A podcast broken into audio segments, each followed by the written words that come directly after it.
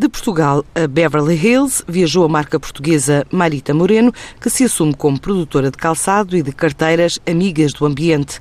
Design e produção em série limitada, cresceu 600% em 2018, com a venda de mais de 1.500 pares de sapatos e uma receita total na ordem dos 80 a 90 mil euros. À boleia do conceito de moda lenta e do crescimento do negócio para mercados como os Estados Unidos, Canadá e Europa, falamos com a diretora criativa e fundadora da empresa, Marita Setas Ferro. O objetivo que nós temos em Beverly Hills é introduzirmos a marca para conhecimento geral, principalmente com influenciadoras e Instagramers e também pessoas que trabalham na área da moda e correu muitíssimo bem. Por isso aquilo foi um evento organizado por uma influenciadora que tem cerca de um milhão de seguidores. Para nós é uma dimensão completamente fora do comum, é? mas estamos a falar dos Estados Unidos e estamos a falar do estado da Califórnia e de Los Angeles, por isso as dimensões são completamente diferentes daquilo que nós estamos habituados em Portugal ou mesmo na Europa.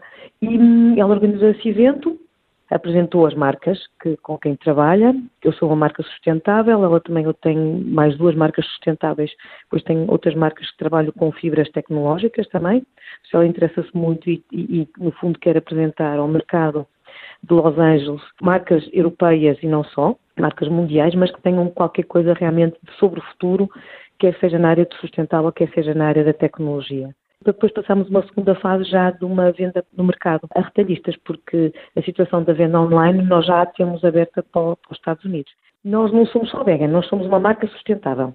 E dentro da sustentabilidade nós temos três, três linhas, que é o upcycling, onde utilizamos materiais das estações passadas, o, o, o vegan, porque utilizamos materiais que não têm componente animal, e depois temos a nossa linha normal, que é com biocouro, que é um, um couro que não tem eh, metais pesados no seu tratamento e que se desfaz na terra, por isso, ao fim de três semanas está absolutamente absorvido sem libertação de metais pesados. Eu trabalho há muitos anos com artesãos e com designers e eu acho que nós temos uma cultura tão grande, tão abrangente, tão interessante, que achei que seria muito interessante trazer a. Um, a arte portuguesa, o artesanato português, para objetos do diário. E foi muito a partir daí que nós, nós trabalhamos. Por isso eu tenho, tenho uma linha numerada, que é a de Foscoa, com que fiz uma parceria com o Museu de Foscoa, que me cedeu os desenhos para eu poder fazer as placas de metal eh, para, para os sapatos. Os couros foram feitos também por uma empresa portuguesa de propósito que simulassem as rochas onde estão feitas as inscrições, neste caso, e os desenhos de Foscoa. Isso vamos trabalhando, vamos, agora lançar também uma, linha de sapatos com uh, uma tecelagem artesanal do Minho.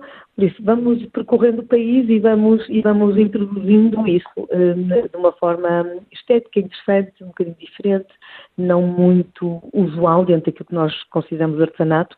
A primeira coleção foi apresentada em Londres. Mas, acima de tudo, para nós interessa-nos o mercado externo, não é?